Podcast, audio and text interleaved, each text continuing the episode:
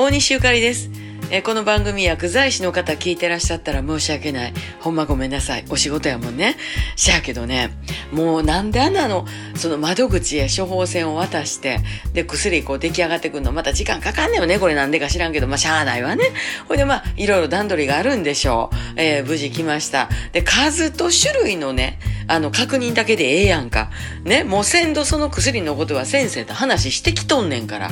それを、その薬の説明をするはなんで飲むんかとか、ね、えー朝飲んで大丈夫かとか、ずっと朝飲んでるっちゅうねんって思いながらね、もうイラッとする時あるんですね。えー先生に聞いてきたこと、長いこと喋ってる時ありますわ、時々。ほんまに。で、前言いましたでしょって言うてもね、全然覚えてないんですよ。